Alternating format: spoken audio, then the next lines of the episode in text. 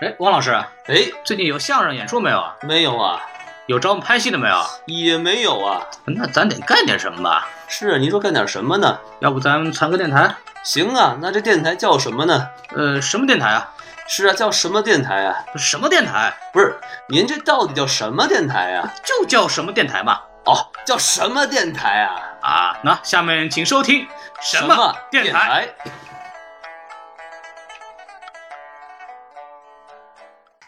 好，嗯，欢迎回来。我们的下半集呢，会关于讲关于这个黄老师在索尼的一些很多事情，包括他自己的对索尼目前为止他做的很多工作的一些认识，包括他自己对美国的娱乐产业和中国娱乐产业的一些他的看法。然后我们也会讨论到我们自己在做工自自己工作的时候遇到的这些很多，比如包括实习呀，包括去怎么去回答考官的一些问题。所以大家如果对找工作有兴趣的，可以说啊，这期节目会比较有用。下面请收听我们的下半集节目。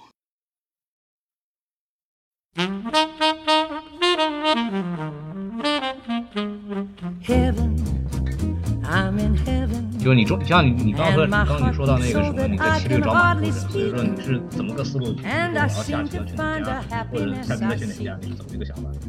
因为实习，呃，你其实你时间在一个公司待一段时间，你就大概知道啊，你可能转正的几率有多大，哎，就是大概有没有会不会有 opening 打开啊？如果有的话，那你就留下来可能；如果没有，那你肯定就是要骑驴找马了，赶紧就在你做的过程就要找下一家，对吧？就是有脑子的人都会去这么做，所以您就已经发现了，就是哎呀，好像从你进入的第一天，你就要跟其他的实习生，或者说跟你的老板打好关系。这个打好关系呢？就是要跟他从他们那边了解更多的信息。哎，你怎么去打好关系呢？也是也是刚刚说了，对，主动真诚的去跟人家交流。对，然后，我叫我名字里有个诚字儿，对我非常的真诚，是吧？我说我听不懂，你说的是啥？哎呀，这个可是老想了，这个。就是就是还是那个就还是那个保持交流还是比较比较重要的，所以所以说你也是就就你会直接问嘛，比如说我有没有机会转正或者那直接问那就属于情商过低的表现。如果你情商这么低，就不要来好莱坞了。对，所以说你怎么问呢？发邮件是吧？嗨，那帮不上忙。主要就是其实你通过自己的观察最主要。你呃有些你可以去看看啊。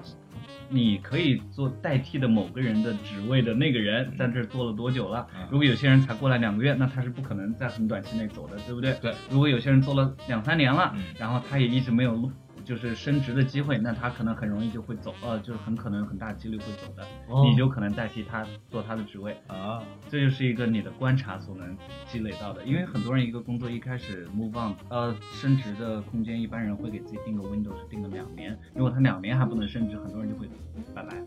哦，这样子的，就是你自己推测出来的是吧？旁敲侧击。对，就是你可以去平时跟他们聊天时，哎，你在这做了多久啦？聊吃饭的时候聊聊天啊，就是说啊，你之前在哪个公司做的啊？为什么要来这个公司啊？问一些，就每个人都特别喜欢谈论自己的事情，这是人的天性，好为人师，没错。所以说你就是一定要保持一个求知的态度去问他们，然后保持一个睁着你纯真的大眼睛去求知若渴。他们说什么你都说 yes yes yes，yeah oh yeah，don't stop，哎呀呵，不要停。啊对。贵圈真乱，娱乐圈嘛，娱乐圈嘛，对，就是个圈嘛，嗯，是娱乐圈嘛，不是，抱着娱乐的心态去做，挺好的，就是享受一下嘛，啊，对，然后然后就聊到 Sony 了，嗯哼，对，然后你下就下一个就是 Sony 了吧？对，所以你是怎么找到 Sony 这个事儿？Sony 怎么找到？啊，其实我当时一开始就想找直接找全职的嘛，对吧？那实习也做的够多了，哎呵，做做恶心了，真的是，这实习生你也知道待遇真的是不好。然后 Sony 这个工作，因为我们学校孔老师应该知道，我们经常会收到一些呃职业中心发来的一些邮件，然后上面每天都会发一封，对，上面有很很多实习呀，很多 full time 的工作，全职工作。然后我十二月底的时候看到了有一封邮件，然后上面就是我们的以前的一个毕业生在 Sony，然后他现在已经是 director 了，然后他想找一个呃培训生。然后他，因为他们他们好像我后来听说他们找了有小半年了都没找到合适的，然后他们就他就通过我们学校的职业中心，然后来发这个 email。对我我经常收到过，对，但是我不一定看。对，所以说如果想找工作人，这个还是认认真去看一下。对，每每天都看多长时间？对。然后我就投了，投了也是挺巧的，是我刚回国，我寒假回了国，然后刚回国的第二天飞机落地，他们发了个 email 过来让我去面试，嗯然后我说啊不好意思，我回中国了，然后我面不了试，然后他们说 Skype 也不行，要要进去跟他们面试，然后我说那就等我回去吧，然后他说行，如果我们回去还招不到人，你就过来吧，哎等你回来，然后他们也没招到人，然后就 万幸的是他们也没招到人，然后我就去面试了，直接就两轮面试。每轮大概是跟三个人左右聊了大概一两个两个小时将近，就特别生猛。这个聊完聊下个，聊下就是一个一个聊，只是找一个培训生，他们就这么看重。所以培训培培训生的概念是什么？就是你以后有机会嗯，直接培训生就是他们不愿意花钱找全职呗，然后找一个培训生 够鸡贼的就是找付着培训生的工资让你做全职人的所以培事情。培训生跟 intern 它的区别是，培训生就是全职嘛，我们也算是全职工作不是实习生，就是我们全职一每周至少四十小时，啊该加班的也加班，啊跟全职人一样对待。其次，我们也有一些福利，就是保险啊这些是有的。啊，这样实习生你不可能有这些福利。对。然后，但是我们跟全职的一个差距，我们拿的也不是工资制的，我们还是拿的小时制的呃工资。所以我刚刚说的那句话，就是让拿培训生的工资做着全职的事情那。说句题外话，这个小时制其实并不是，就是说，比如说你加班的话，这个小时会算的更多，对不对？呃，美国法律是一点五倍。对吧就是你平时工资的一点五倍。假如你一小时十块钱，那你加班工资就十五块。所以有时候小时制并不是一件什么坏事儿，我觉得。对啊，就是我的 supervisor 就会经常跟我，我如果说我事情没做完，我要把电脑带回家做，他就会说啊，那你记住要放两到三个小时加班加班时间放上去。我说行，啊，行，六个小时是吧？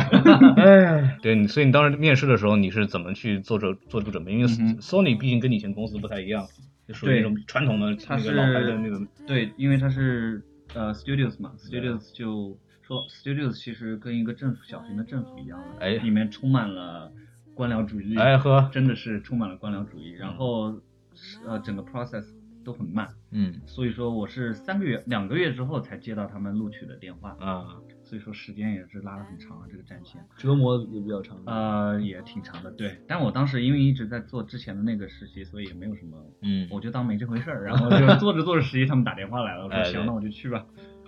这就是骑驴找马的心态。哎，嗯，然 nothing to 后 lose 是吧？对，面试怎么准备呢？就因为我做的这个比较特殊，因为是还是做 research。哎呵，对，我就感觉在 research 一路上一路走到黑了。还挺好的，然后 research 面试他们问的就会很细，嗯，不是说啊，只是让你聊一聊你五年后的未来的计划是什么。当然这，这个问题是我目前到现在每个面试都有被问到你五年后觉得你会在什么样的 position，在什么职位，你想做的事情是什么？一般什么什么怎对么回答这个问题？大家一定，我一般我一般我一般就说我这个我的答案没有可见性，就他这个都是一些必问的 behavioral question。对对对，可能就是没有问题问的时候，他会突冷不其然的抛这么一个问题。王老师，你怎么你怎么回答的？啊，我现在已经是问别人这个问题的了。真棒！你当年的时候是怎么回答？我当年，啊我当年还真没问过这个问题。是当当年他问过我是那个最经典的是那个什么，你最大的优点和缺点是什么？哎，王老师，你是什么什么优点？哎，我一直没发现，你给我讲讲。呵，搭档这么多年，不知道我有优点，哎其实我也不知道。哎，你也不知道？就就一般的，因为他最 tricky 的地方就是那个缺点嘛，对吧？对比如有些人就会说啊，我我非常起不来床啊，我 有这种就是必必死的，就必死了，对不对？一般会怎么回答比较好呢？呃，我就是呃，我的话我就说，哎，我有时候会非常非常的 into 这个我的工作，然后我就哎忘了时间，哎，这这种答案其实也是不好的。你不买账吧这些这些一听就是假的我操对这些啊人力资源部的人，他们也都是人精，他们都知道问这个问题也看，所以说，黄黄老板，您给讲讲这个，您觉得比较好的表达是什么样子的？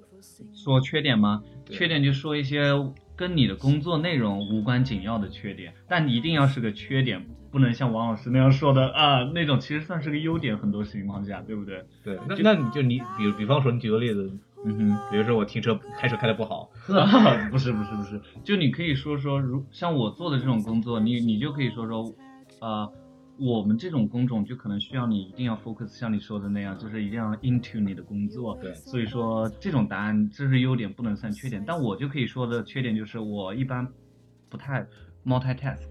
就是说，你可以给我任务做，同时给我很多任务，但我会 prioritize 一些事情，一件一件一件件来做，这是我的长处。但是你要让我同时做很多件事，我可能 handle 不了。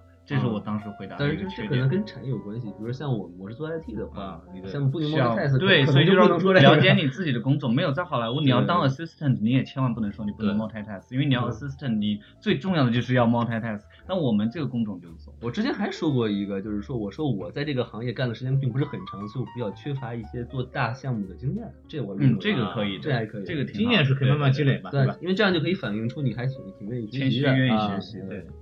那你可以说你的那个性格上有一些问题吗？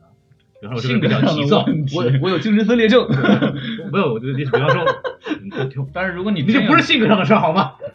如果你真有这种问题、性格缺陷的话，那我也不知道该怎么帮我的意思就治去了。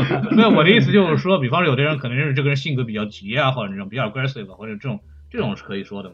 可以啊如果如果你觉得这是一个缺点，对于你做的工作来说是个缺点，你当然可以说。嗯但如果你是做像我刚刚说，如果你是 agent 这种工作，你 aggressive 是必须的条件，你不是缺点。啊你如果不 aggressive，人家不会要你的。哎嗨，对，就是得够够没皮没脸才行，或者有些团队他比较就是注重你的团队合作，然后你跟他说我这人脾气特别不好，那对，那就没没法干没法干见光死。对，主要是还主要根据你的工作性质来来哦判断这个问题。你要真这么说，谢谢你告诉我们这问题啊，哎可以走了。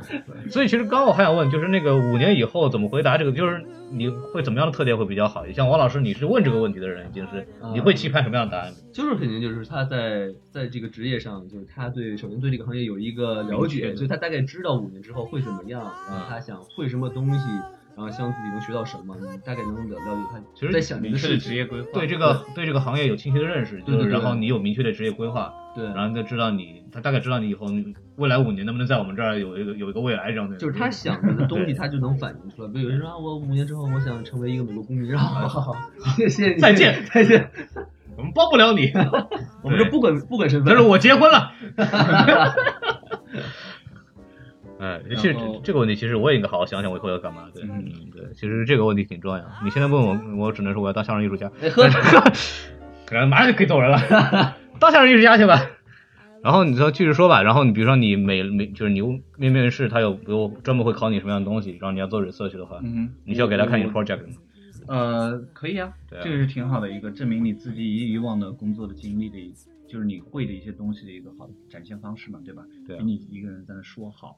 然后我的工种就是比较特殊，然后哎要很具体的回答一些问题，因为他问的问题会很具体，可能跟王老师比较像 IT 方面的技术性的东西。技术性的东西，他可能会问一些，并不是说你面试一些比较 general generic 的一些 position，他们就不会问你这种技术性强的问题。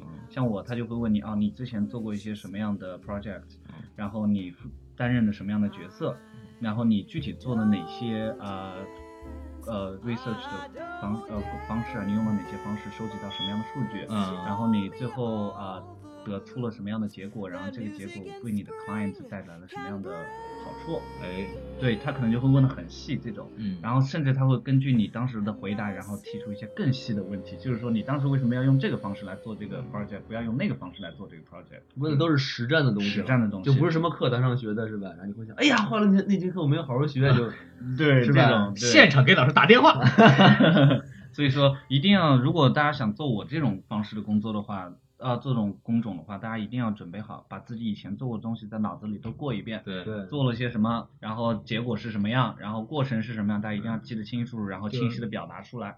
就是就算不是你干，你把过过程了解清楚，也可以说是你干的。对，然后课堂上学到的东西就可以忘掉了，那个都不会考。哎呀，就这也没有划，不用划重点，没有划重点。没有，就是其实说真的，就是我刚刚是开玩笑，但是实际上你真的是可以，比方说一个 project，肯定你不是 leader，但你可以说你是 leader，你要你但但是前提是你能把这个事儿说得很清楚，你前因后果怎么回事儿，然后你做了怎么怎么做你搞定，你也可以跟人吹你自己干。那我觉得还是实话实说比较好，但是你别，但是如果你还能把一些细节告诉别人的话，别人可以说，哎，这是一个想当将军的好士兵，对吧？这也是挺好的事情。我是个相当将军的好士兵啊。嗯，想当将军的好善良人。呃，我没听说过，对我一直想当将军来着，后来就干了相声演员了。嗯，问吧，就是我们刚刚也差不多尽搜你了，然后你会，你可应该对这个整个的工作啊，有时应该有一个比较好的总结，比如说你认为好莱坞在好莱坞中你需要什么样的这样的人，你你是来说一说大概什么样的一个，我觉得，啊、我真的也不能算在好莱坞混，但是我要给大家建议的话呢，第一，英语口语一定要表达水平，表达水平一定要很高，对，清晰。然后不能有口音是吗？啊，口音这件事无所谓，美国人不在乎口音这件事，但你一定要能清晰的，一定要清晰的表达自己想说的东西，这点真的很重要，有逻辑性。然后第二个什么样的素质，我觉得外向一点吧，喜欢跟人交流。嗯还是那句话，真诚的跟人交流，不要整天坐在自己的桌子办公桌前，一天在那傻傻的做事，不跟人说一句话。很多中国人在职场，我发现都是这种问题。其实我也有这不爱跟人交流，对对对这点特别不好。你像，easy going 是吧？对 easy going，然后我就我就特喜欢，就是说在工作的时候打呃大概干了两个小时，累了要休息一下，对吧？我就会去泡个咖啡，拿个茶，跑到别人办公桌前跟他哈拉哈拉个一五分钟十分钟。其实别人也特爱跟你哈拉。你你怎么哈拉的？哈拉一些最近你前段时间做了些什么事呀？昨如果是周末的话，可以经常问他周末干了些什么呀？就是了解了解别人生活呗。我就很好奇，比方说，我就就我跟他是一个性格很不一样这一点，因为我就很难做到，比如说面前有个陌生人，然后我倒杯咖啡，你说你在干嘛呢？你怎么你你怎么你怎么开始这个事儿的？怎么开始这个事儿？对不，首先你们坐在一个办公室里面，为什么你们会是一个陌生人？对对因为比比方说，比方说我在 Disney，对吧？啊，因为？Disney 很大茶水间很大，对。然后我得我得绕过我这个部门的办公室，上那个茶水间，然后然后我出来一个一个做那个 marketing insights 的，我跟然后我也不不好，不是人家在干活，人说你干嘛的，是吧？这也不太好，所以说你怎么那个什么？呃，我就或者你不外向是第一步你怎么开始的？你就是你这个人你不认识。的 ice，对，你怎么你怎么去跟别人聊？对啊，今天天气怎么样？不是你 不是不是不是 literally 天气的确是一个很好的 icebreaker，倒是真的，特别是在洛杉矶这种天气比较呃容易很很难反常的情况下，如果有一个反常的天气，那你很好的一个 icebreaker。嗯、然后像你说那种情况，你我刚刚说的不是说是跟外部门的人，啊你先跟内部的人、内部门的人打好关系。首先，你内部门人你肯定都认识，对对对，你可以无聊的时候去你跟你玩的比较好的，还有年纪相仿，这点很重要。你去跟他们去聊聊啊，就是嗯就跟朋友一样聊天啊。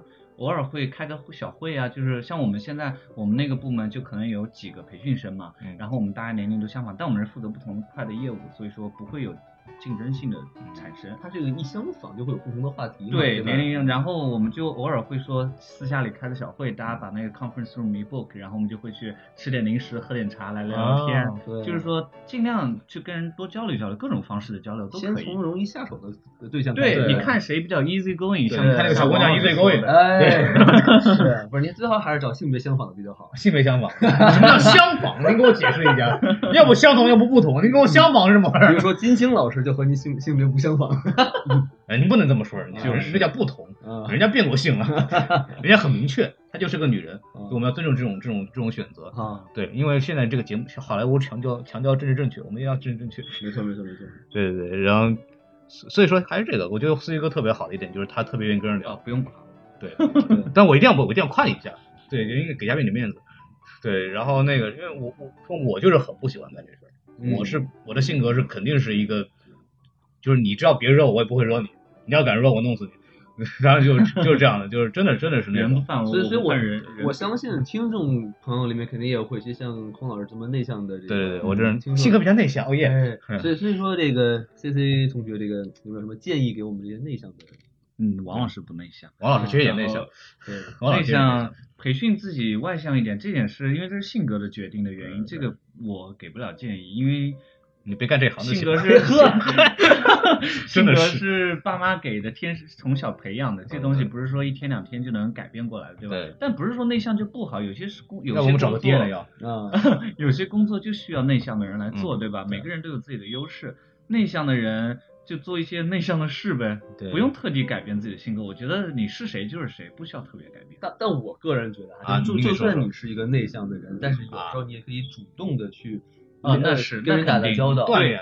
如果你的工作需求需要你从内向变得稍微外向一点，那你肯定就要自己去锻炼，对对有意识的去培养自己一些外向的行为和性格。我觉得这个是很重要的。跟我想象想的一样，就是说就算你是一个内向的人，你不能说好我是个内向的人，我就要很孤立，我就要很没有朋友，对对吧？不至于，不至于，那倒是对，嗯其实就是多培养一些兴趣爱好，然后就能尽量找点话题跟别人聊。其实我觉得，嗯，其实这个司机哥一个是性格问题，一个你可以自己，我的我的感觉，人家性格好，不是性格有问题。对我是我是性格是一个问题，对，是是一个是一个 point，但是就是说，还是一点，就是说，如果你自自己主动不愿意跟别人聊的一点，或者你觉得你找不到话跟别人聊，还有一点就是你多看点东西，比方说，这点特别好。对他，比方说是一个很喜欢很喜欢娱乐行业的东西，他会看各种电视剧啊，乱七八糟，他看的剧每次说的名字我都不知道，就他就很他就可以跟都是瞎编的，其实。对对，都是瞎编的，没有这个剧根本就是吧？刚刚又给你编了一个，刚刚编我俩，哎呀，伤心了。这么多年我这多年我还信他了呢，我怎么我是怎么搜不到啊？太前辈了，Google 上都没有。对他自己的节目，他说了一些，他说了一些 Sony 还没有公开的话，没有没有没有没有没有没有没有没有，别害我。哦，你们的你们的公司已经被 hack 过了，反正因为都已经出来了。黑多少可以给你们讲讲，因为我知道他们里边的事儿，因为那你们那个有一个 darker 过来跟我们聊过天。全盘的给我们讲一下整个的故事，呃，如实招来。对对，先不说这个，然后就是老刁刚刚说的这个，就是你，比如说你，比如说我跟我们来这边跟美国人交流一样，你就要看美国人看的东西，然后要读美国人读的书，要聊美国人聊的话题。这是你自己要做一些相关的知识储备，我的确很重要这一点。然后还有一点，也不要忘记自己国内的一些优势，这点也很重要。别人其实美国人也很想听一些你说一些自己中国的事情，他们也不了解，因为你总说一些美国人了解的东西，他们说 I know I know better than you do，然后就是说，所以你要说一些他们不懂的东西，这种互补是很重要的。比如雾霾啊，是不是？呃，美国人狗有是吧？他们可爱黑中国人了。苏丹红特别有意思，那也不至于黑中国人，他们只是很多也是因为不了解。调侃调侃，或者你知道 Sweetie Milk 吗？什么鬼？他们说太老了，我早就知道了，我都喝过了。对，我都喝过嘞。哎呀，可好喝嘞！哎呀，这个这个五麦味的这个散龙牛奶啊，可是可是好喝。呃，就就是说，他就就是说，还是一点就是。保持自己的特色很重要，就是让别人知道你是谁。没错，就是了解别人的同时，也不要忘记自己的优势。我们上过一个课，就是五零一那个所谓的心灵鸡汤课，就是一个特别，我现在还记得比较深刻的，就是那个 identity 这个问题，就是你到底想在你面前、别人面前展现出什么样的自己的这种感觉，其实这个很重要，就是你要做到跟别人不一样。比如像我我可能我的思路就是，比方说，我就跟别人说我说相声的，他们就会问你啊，你是干你说相声怎么怎么回事？你跟他聊，这个就是一个。比较好的，没错没错。就我我遇到过很多回，就是我我现在找了很多工作，包括以前找了很多工作，就是就是说孔老师很逗，然后你找他应该找他干嘛干嘛干嘛，可能招招过去了，然后勾搭上了以后，就有很多机会你就可以弄到。对，还是这回事。不，我们说相声也是的，那你要是别人说，据说我这个因为说相声这个事儿已经被。我们这个专业的人乱七八糟的那个各种版本，各种版本的传说了很多，你知道吗？就就很多人找我说，老师，你是不是说相声？我说是，我说你从哪说的？不告诉你。我当时就疯了，你知道？不知道他们传我什么东西，其实估计没什么好话，所以我不问了。对，司仪哥每次都是那个，别问，别问，知道是病。我，对对，让就就，但是这个一定情况会会给你一些 reputation，比如比如说啊，孔老师你说相声的，那我就就会问，比如我要请你过来，比如说你演一个什么小的东西，然后或者干嘛，就真的会有人找我啊。然后你可能那个这个以上，你就可以跟人家聊，比如说你是干什么的，然后你的公司有什么别的东西。哎，对，其实也是这样的。包括每每年我们演出，有人找我们，也是都是找到我们。一般来说，然后你就跟这个人搭上关系，他各行各业什么人都有。对，也说不定以后有什么很好的机会，也说不定的。没错，对，确实是这样子的。就是在像像你们现在在好莱坞这个工作环境，我比较好奇一点，就是说那个。就可能这个话题可能有点奇怪啊，您说人种上都是什么样？比如说我拿我举例子来说，比如说我们那个 IT 行业，基本都是印度人，这是 very good question，very good question，this project is very hard。哎呀，你是 very hard，就是读光了读什么的头顶，就差不多这样的东西。但是就基本就是呃华华人啊和这个印度人的天下，对，他们他们就是老白男啊，老白男是。好莱坞做目前的主要都是老白男，说真的，真的是白人男士为主。我我也看过很多这方面的数据嘛，这最近也是好莱坞这个 diversity 这个话题比较 比较火嘛，对吧？然后笑什么？哎，我们都看过，其实我们正正好可以聊聊这个事儿，就是那个就是好莱坞那个大家可以看是吧？大家可以看看那个什么那个，大家如果看过今年的奥斯卡颁奖颁奖晚会的话，你就会知道这个对很尴尬很尴尬。就是之前因为没有任何一个黑人的主演入入选入选任何一个奖项，没有，只是两年，这两两两两没有，这两年没有，之前有，之前有，然后就是就引起了那个黑人那个这种族族群的强烈不满，嗯，然后碰巧他们又请了一个那个黑人的喜剧演员来做主持，然后就有各种事儿，对。他们表达不满的方式就是拿我们黄种人开涮，看了就知道，反正很尴尬，对。然后我的那个我的部门其实还挺 diversity 还挺大啊挺高的，然后就是各种人种都有毕。竟是幕前幕后嘛。对，拉丁人，然后亚裔，就我是三个亚裔中的一个。我们那个 team 里面，呃，所以你叫三亚是吗？对，没对听说过我们是海是天盛宴是吧？我们是我们部门的 TF Asians，然后 然后我操！你能不能说点那个不掉粉的事儿？然后呃还有黑人啊，什么都有，所以什么样的人都有。嗯，我们部门还挺好的，然后其他部门的话，如果说之前的那个 talent agency 经理人公司的确主要是白人，没见过其他的。其我是估计是唯两个亚裔，哦，整个公司大概有上千两一两千人，然后公司大概只有三个亚裔吧，可能。呵，对，三亚嘛手指都能 手指头都能数过来，之前的基本都是白人为主。嗯，所以说，好莱坞这个行业还是有很长的路要走，在 diversity 这条路上。但是 C C 哥他有个优点，他脸白，哎，对，可以混到那个呃。谢谢谢谢，这是我第一次听到这样的话。对对对对对，你看我就不行，啊我进去只当 amigo 了。对你得严重失血才能变白点儿。对对对对，嗯，那得转个职嘛，什么吸血鬼什么的。我呃，然后我们可以那个什么，C C 哥，你正好跟我聊，因为你在这个 Sony 工作了一段时间，一个星期对吧？也才一个礼拜。对，一个星期，但是就是你可以给你关注，比如说你在六大 studio 跟你以前工作过的或者接触过的有什么区别？六大 studio 每个 studio 都有自己的文化嘛，所以说这个我也只待过，呃，目前也只在一个待了一个礼拜，就说我没有什么权威。对啊，只了解六分之一。对，只是了解六分之一的十分之一可能。然后我觉得，就像我刚刚说的，其其实官僚主义还挺严重的吧。啊从目前看，就是因为 studio 一个公司不光是 studio，你就包括大的，一旦公司做的很大，官僚主义都严重，是任何的 process 都很慢。没错，这是我观察到的一个事情，比我比我之前实习的那个 WME 要嗯很多 process 都要慢很多。嗯，然后呃，工作环境没有没有原来的那么 cutthroat，怎么说，就是没有那么的大鸡血。我现在可能就比较 chill，比较安静的每天。当然看时间段，如果是电视剧起起各种起上的时候，那我们就会很忙，大家也会有很多呃 drama 很多出现。哎，知道你正好跟我们说说这个电视剧，比如说一个电视剧要上，你们会、嗯就对你来说会有什么影响？比如说你们会电视剧上了，我们？就需要，如果是我们的剧的话，那我们就需要各种去 track 他们的收视率啊，嗯，然后用收视率这个数据就要去卖啊。因为 Sony 它跟其他 studio 不一样的一点是我们没有自己的电视台，啊，对，然后其他电像福克斯啊，他们都有自己的电视台，嗯他们播的剧、做的剧自己电视台放就行了。对像我们呢就得出去卖我们的剧 Netflix 啊什么的。Netflix 呃 AMC 啊，像嗯。Breaking Bad 就是我们的剧《绝命毒师》，对，然后现在的 Better Call Saul 那个《绝命毒师》的一个 spin off，嗯，然后延伸剧，对延伸剧，然后对，然后我们的很什么蜘蛛侠这些电影啊，也是我们的从漫威那儿拿到的 IP，对吧？蜘蛛侠是索尼的电影产业的支柱，对，然后我们就要卖很多内容，这是很重要的。索尼这点可以说是劣势，也可以说是优势，哎看你怎么去理解。哎，我能打打断说个题外话吗？嗯这个复仇者联盟好像马上就要有这个蜘蜘蛛侠了？新的 trailer 出来了，预告所以所片出来了。以所以这怎么算的？这个它是那个有一个租雇租赁协议，对相当于 就相当于外租给你，对对租了一个蜘蛛侠给你。特别复杂真的是这样好莱坞是特别复杂的一个。这个我来给大概讲一下，就是一开始你它是漫威的产业，但是漫威当年做漫画的时候，它只有漫画的时候很窘迫，它嗯只能通过卖 IP 来赚钱。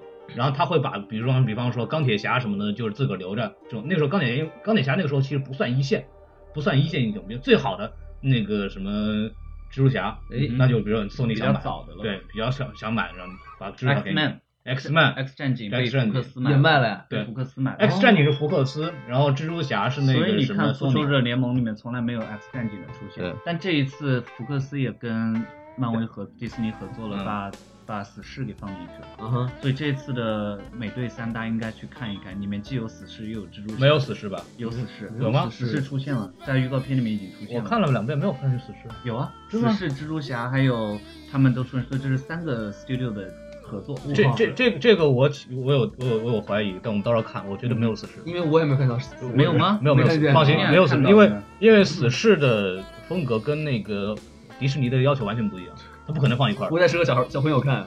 因为是就是啊，你先。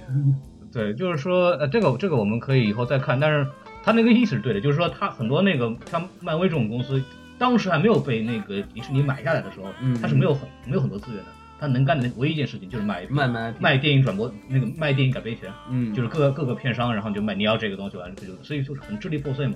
所以当迪士尼买下来想做东西的时候，只有钢铁侠那么可以用啊。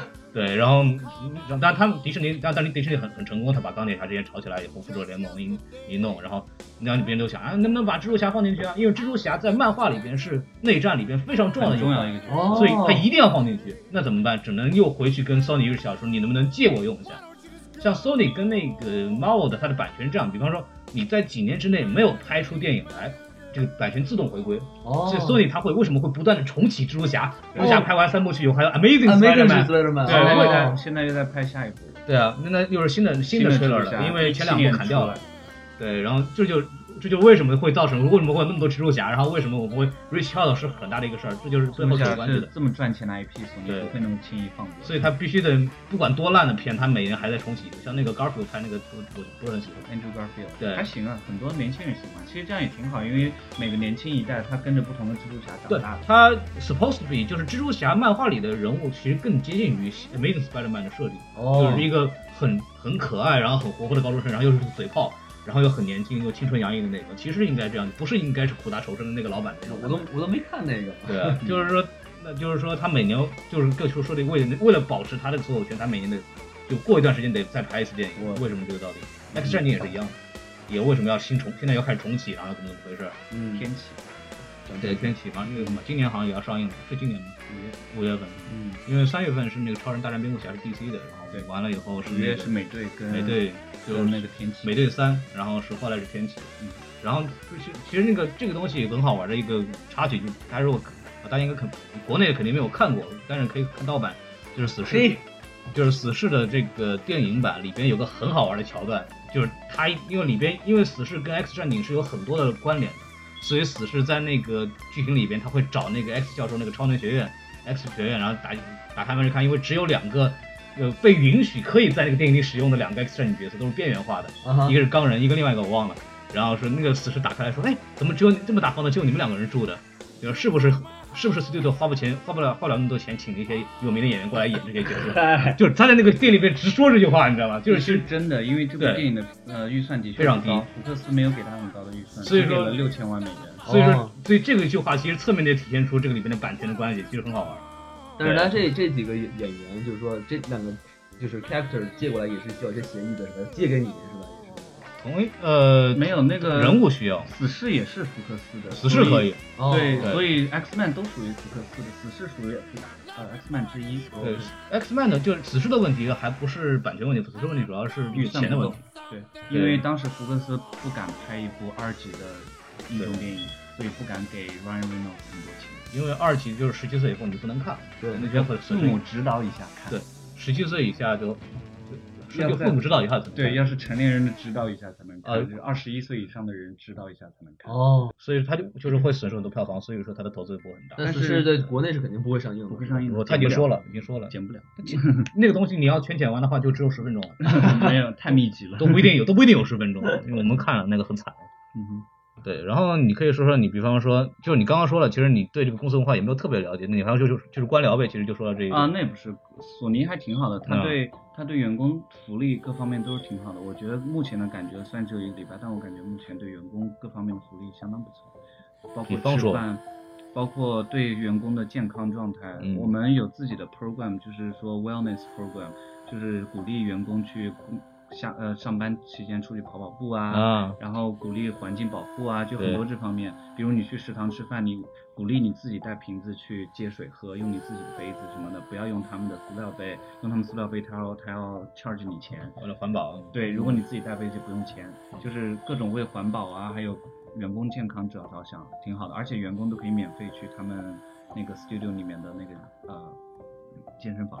啊，对，这这也是个福利嘛，不错，挺好的。对有些公司是没有的。大大公司其实他们比较在乎员工健康这点，我觉得这是他们跟其他的 studio 不一样的地方。嗯，对，这种这种干这种行业的人都是累死累活的，说实话，其实健康挺重要。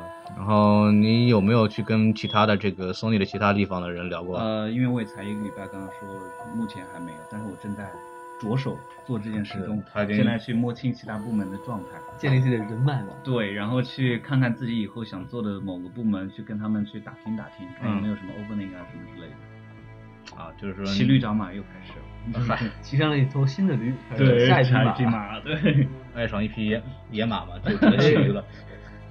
总结一下吧，大概你这个跟你说差不多了嘛，因为这个话题，其实你可以想想，你在这边工作几个月，各个行业也基本上都做过，也没有你都做过。就就是说，你比如说 agency 也做过，然后但虽然都是 research 嘛，但是在各个不同的公司都待过，对，然后你就你怎么感想？比如说你这么长时间在好莱坞，所谓在在这个我不说好莱坞，就在这一片圈子里待着，你在这个行业，就跟可能刚刚开始自己对好莱坞的理解有一点偏差吧。嗯然后现在真真正去做了，发现其实工作来说，工作就是工作嘛。哎对吧。你真正最后 deliver 的产品出来，那个产品是真的是根据幕后成千上万人的一起合作，就是，产生合作出来的结晶。就是说，真正你你自己的成就感在其中，你能获得的成就感，可能真的只有那么一点一点。但是就那么一点点成就感，可能也觉得对得起自己当时的那些努力了。这是我目前的感觉。虽然说好像我个人跟那个某个马上要出的电影啊，或者什么电视剧啊，我跟他没有什么直接的关系。你的名字也不会在上面。对我也不会有被给 credit，但是我能跟别人说啊，我有参与过这些，嗯这也是对自己的一个犒劳。也，说过就跟人家。然后对，然后工作的感想就是，像我刚刚说的，呃，目前还是比较好的，没有没有说让我觉得特别想打退堂鼓，然后不想在这行做了，还挺想继续做下去。然后以后如果有更好的机会做其他方面的工作，我也很愿意。嗯，所以说你还是反馈还是正向的，对吧？对，挺好的。对，所以说我其实那个我就是很多人为什么投这个行业，其实也是说实话虚荣心占了一部分的。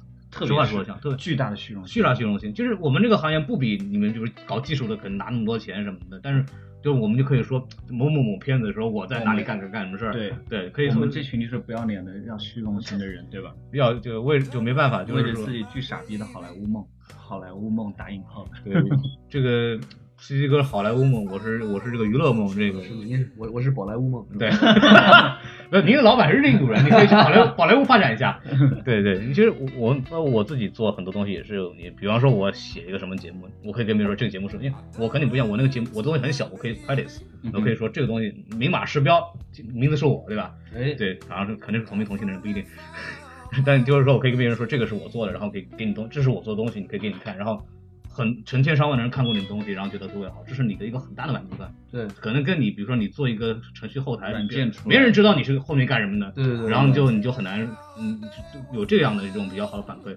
包括我们说相声也是一样的，就是你这相声你，我们就在台上说，反正你看了就挺好乐，挺挺好玩，然后这这也是一个我们为什么要干这个行业的一个很大的原因。虚荣心，虚荣心非常重要，虚荣心非常重要。虚荣心也并不是什么坏事，不是坏事不是坏事对对，一个动力。对，就就就你就就每个人他动力是不一样的，有的人可能呃就纯粹为了赚钱，或者有个很稳定的工作，有的人就愿意，我就我就愿意，比如说我说一个抱负，下面就有乐，这是我的那个特别喜欢的一点，那我就愿意干这个事儿。对对对，宁愿钱不是很多，那我也干这个事儿。当然，呃，影响生存的是另一回事了。反正你自己能得到满足感的话，就是很重要很重要行业没有错，对吧？没错对，对，这也是我们为什么作为一个中国人前仆后继跑这儿来学东西的。没错没错花那么多钱，老鼻子钱没赚，没没挣回来什么钱。就是看看个人追求是吧？嗯你要是说我一定要有个二奶是吧？那你就当导演，先找个女朋友吧，没女朋友找二奶。先找个二奶，再找个女朋友嘛。我们那个二奶变成女朋友后，他可以再加一个，呵，你可以升级嘛。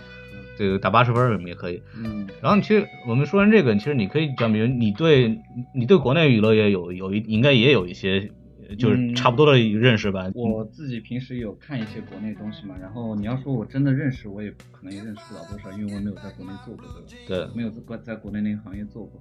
然后，呃，中国跟美国的对比的话，中国可能现在就更相当于美国的五六十年代的状态吧。哎呦呵，就是各种资本乱入的时候的一种状态，像中国之前经历了煤老板，现在是房地产，对对对，就是各种不同的乱七八糟的资本进来，所有人都想在这块大蛋糕上面分点分点小的来吃吃奶油来喝呃尝一尝，对，嗯，所以说目前还是比较乱的一个状态。对，然后加上国家的各项的法律啊规定啊也没有出台的那么细，所以说很难有一个制定的跟着标准来执行，所以说很多人在钻空子做很多好事情出来，所以说我能说中国现在就是一个百花齐放的状态，这个词用的太好了，百家争鸣的状态但是。但我个百舸争流。我个人觉得就是中国有这个广电总局这个组织的存在，啊就是好像你就会限制很多。那那那那那不一样吧？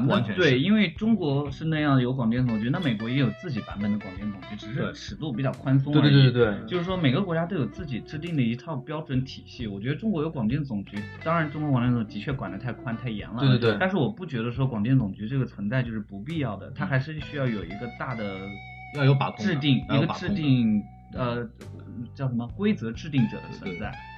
我所以说我只觉得他管得有点严吧，就有些是管得东西太严你放不开是吧？的确他的问题在哪里？他不完全是管管得宽的问题，管理总局是不知道他到底是什么标准，这是最重要的一点。就美国它有分级，比方说二级是几岁能看，或者什么东西不能播，什么东西是绝对不能出现的，很清楚。你只要跟那个 guideline 走，你就不会但做出来什么。你拍完以后你不让放，像中国是你拍完以后他让你停你就停，然后你不知道为什么每次给你找新的理由，他有没有对他有没有明确的规定？这是最痛苦的。那没办法，因为广电总局的领导层，他们也是，毕竟是上次说了，他现在五六十年代的人，对吧？对对他们的思想其实有点跟不上现在这个网络时代的发展，对，他们很难去适应哦，网络剧、嗯，耽美，就这些关键热词，他们不懂。什么竟然竟然敢露出半个胸，啊，这真是太过对，分了。竟然两个男的滚床单，就是哎这种，就是他们竟然只露出半个胸，太过分了。另外半个呢？他们就根本不可能去接受这些事情，所以说我觉得这东西也要靠时间嘛。所以我说，嗯中国现在可能更像五六十年代的好莱坞，因为那个时候五六十年代好莱坞其实也是对这些事情很敏感，哦大荧幕上、电视上也不允许放这些嗯很暴露的情节，男人和男人是吧？对这些也都不可以。所以说，现在也美国也很少有啊，对啊。不是现在这断背山直接就拍出的是电影吗。对，吧断背山是断背山，但是就这种案例还是属于那种不是特别主流的，像国内的网络剧有点有有点过了，我都觉得有点。嗯，对，没有中国这个比较少嘛。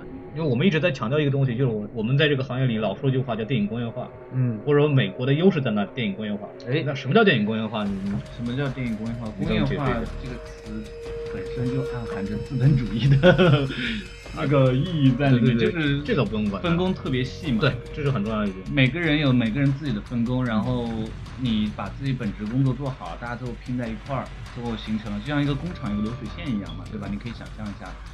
所以说，这就是电影工业化。然后，然后每行每业都是经过培训的，他们做这行的人，再小的工种都可能、都应该是经过培训的人。没错，像中国我刚刚说的冯小刚，好像前天看新闻说他马上要开一个专门想开一个学校，专门教那些剧组、剧场呃剧组里面的人，比如灯光师，比如特效，特效，就各个这种，嗯他们想场记，他想专门开个呃学校专门培训这种人，并不是像北电培训那些目前的人。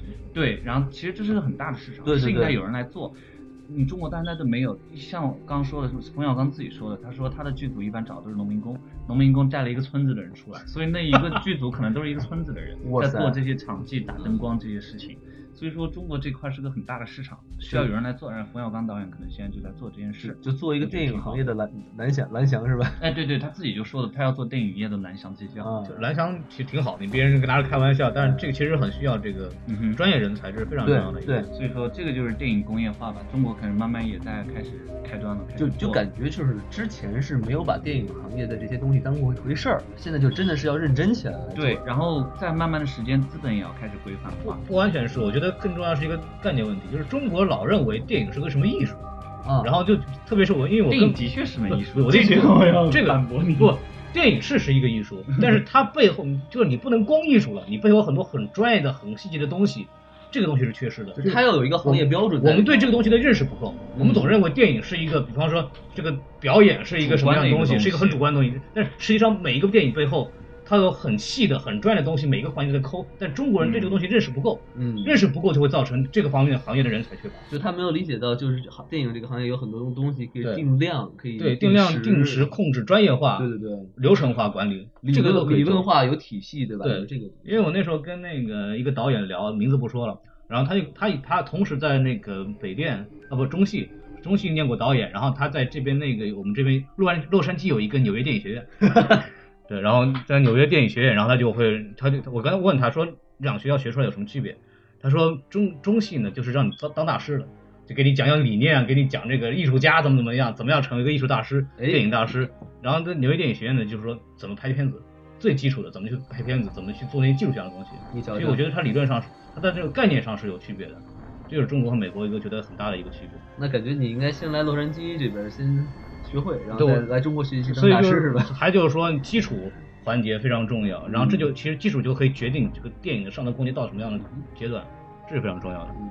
讲讲中国的优势在哪里？你可以讲讲，我们你可以说说这个中国的优势在哪里？中国的优势，现在目前最大的体现的优势就是资本的优势啊对吧？你现在中国不光是自己国内各种，刚刚说刚各种资本流入，然后他们也在流入好莱坞买嗯各种。前段时间传奇影业被万达买了，Legendary，对，嗯。然后还有一个前段时间还有一个小公司被中国的一个小公司也买了，哎。买了一部分股份。所以说现在中国资本这么活跃的情况下，就是说百花齐放，就是大家都想来掺一脚，嗯。也挺好的，因为碰撞产生火花，然后做出很多有可能做出很好的作品出来。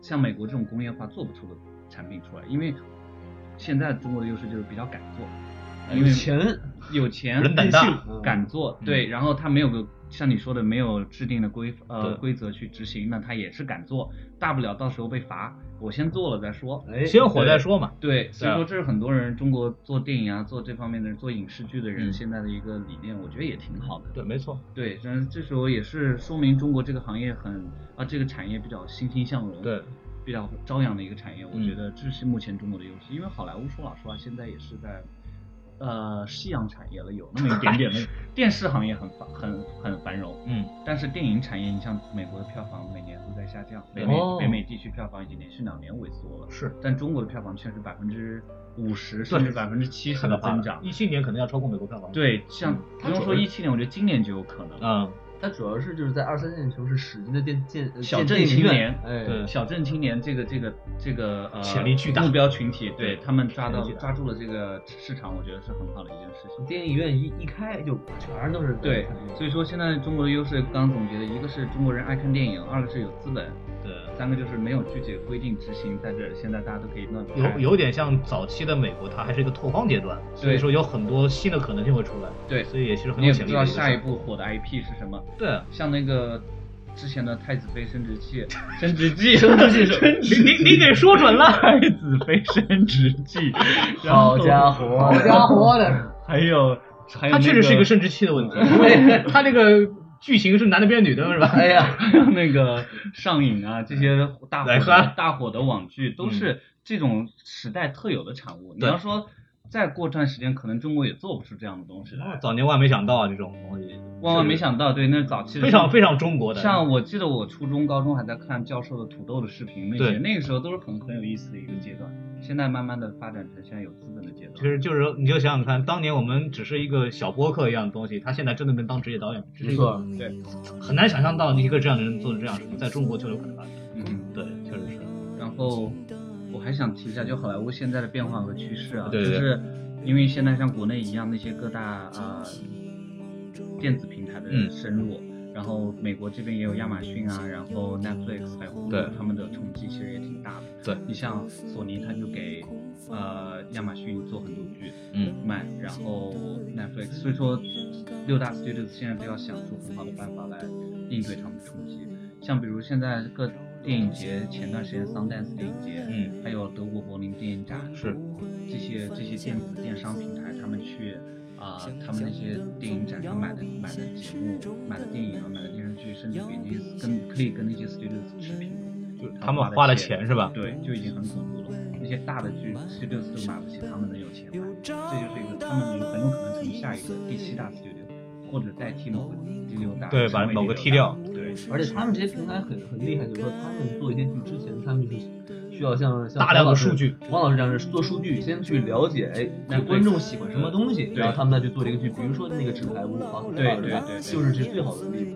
Netflix 就是专做大数据这块儿的，他们很有优势，对他们靠大数据做出了一片自己的天地。没错对，Netflix 最近出了几部剧都是很高质量的，夜魔侠呀，包括 House of Cards 啊，这对些，House of House of Cards 它就是说，它本来是一个英国的一个剧，然后呢嗯它是个小说买呃还是个小说他英国也拍了，对然后他就把这个他经过他调查，哎，他发现，哎，首先大卫芬奇的呃这个导演的电影对受众很多，然后呢，这个这个电视剧呢，哎，好多人还愿意看，他就把这些东西综合在一块儿，不是弄出一个。对，这个好莱坞自己也有一个系统叫绿绿灯系统，这个 Green Light System，这可能不是绿霸系统，不是，就是没有我们霸气，就是没有霸气最后这个 project 要通过领导层的决断，就是说啊，我得到 green light 了，我可以 produce，像这种都有自己的一个体系吧。可能网络的这个发展对这个体系有比较大的冲击。嗯，我感觉这个这个行业如果继续发展的话，真的是对对于你就是王老师，你这个我想去 Netflix，哎，挺好的，就是其实索尼，你听见了吗？我马上把这个节目寄给索尼。没有，他那个确实是，就是这个以后这种数据的这种对这种这个作为内容的这种掌掌握会非常非常的重要重要。在国内其实也一样，比如说为什么要请所有所有电影都要请小鲜肉过来，即使是客串也要让他们进去。为什么？因为小鲜肉这个他的带量的这个粉丝量确实是巨大的。小小时代的成功其实就是很明显的就是一点，我觉得就是个数据上的成功。吴亦凡的成功，哎，是吧？这是其实就是真的就是那片那片子真很难看，但是小时代粉丝量。我我 anyway 我不怕，真的很难看一部剧，为什么？特别是一部剧孔孔，老师的地址是啊，对，哇哇，洛杉矶就是吧就是他们就纯粹就是靠我的第一批粉丝进来就能足够把这个钱赚回来了，他们算数就这么算，很简单。嗯对，所以我们今天也聊差不多了，然后谢谢。谢谢还没说还没结束，你就谢谢。哎，就是说 C C 哥，C C 哥确实因为是我的同学嘛，然后也属于比较优秀的同学，所以把他请过来好谢谢谢谢。但请我的其他孔老师也是比较优秀的同学。呃，对他这这是假话。但是但是我们也欢迎孔老师不优秀的同学啊。我的意思就是不是我同学不优秀，就是 C C 哥属于确实是最近这个去 Sony 这个事儿确实是个大新闻嘛，这算什么大新闻大新闻大新闻，我们这么吹吹牛就可以了。嗯，对，然后你想请他过来聊一聊，我觉得其实聊了很多东西，我要我其实也听了不少，我觉得我自己应该，比如说找工作应该去改进一些东西吧。然后我觉得大家可以，包括国内或者国外的一些小伙伴们，如果就有有志志向想进好莱坞的，其实呃刚刚也讲了很多人生的经验，大家可以我要来打个广告，哎。有志向进好莱坞的同学，请关注微信公众号“好哎莱好莱坞现场”，嗯，英文名 Hollywood Life，就是你的微信公众号那个那个那个名字是叫什么？好莱坞呃好莱坞现场，叫只要搜好莱坞现场。索好莱坞现场，然后我们会定期发一些比较有意思的关于一切关于好莱坞的文章。你这么打广告了，你会把你们的那个微信推上推我们的节目吗？不会吧？你看看，把它删掉，删掉，删掉。删掉帮我把帮我把二维码给放上去。那那还真放不了，能放我真帮你放，真放不了那个。关键是关键是我帮你打了，你也不帮我打呀，对吧？咱互相推是吗？真真的，你你要你要你们好莱坞现场要说一下，这个你们这个黄 C C 上什么节目，我真的我真的就很好没。人知道我我在做好莱坞现场，就不能曝光。但行，那没关系，开玩笑。对这个我那个公众号我真的去推荐啊，真的很不很不错，因为是他写的。谢孔老师。对，因为我确实看了，然后比如说我的我做出来做出来的东西，从来没有人转，黄 C C 做出来的东西就满满屏的都是转发，你知道吧？这个质量是是因为我给了他们红包。对，质量是云泥之别，是吧？就是大家可以看一看，我觉得还挺好的。就是它里边有很多内线的消息，或者是一些对，就帮我们中国的学生或者中国人了解好莱坞里边有很多很多很好玩的故事，然后很有趣味性，大家一定要关注一下，一定要关注哦，一定要关注哟，对，一定要帮我们推节目哦。对啊，对，然后今天我们就聊差不多了，谢谢彭老师，谢谢王老师，不客气。呃，没有，谢谢黄老师啊，我们就互相臭臭不要脸。今天我们节目差不多，然后我们，大家大家如果还有什么更多的这个需要，或者有想聊什么东西，可以给我们留言，是吧？哎可以关注好莱坞现场，没错，对，谢然后你大家你可以看到很多很多好玩的东西劲留言，对，然后我也希望能请到更多的像黄 C C 这样在业内的一些人，然后希望新 C C 哥以后给我给我牵牵个线也可以。对，就是说能聊聊更多的这个关于这个文创行业的很多事情，因为毕竟我在这儿是干这个事儿的，我也想把博客的很多内容偏向于那个主题。然后大家如果还有什么更想知道的东西，也可以给我们留言，然后我们也可以啊以后再做相类似的节目。然后今天节目就到此结束哎，，希望大家家继续支持我们的什么电电台？哎，拜拜，拜拜。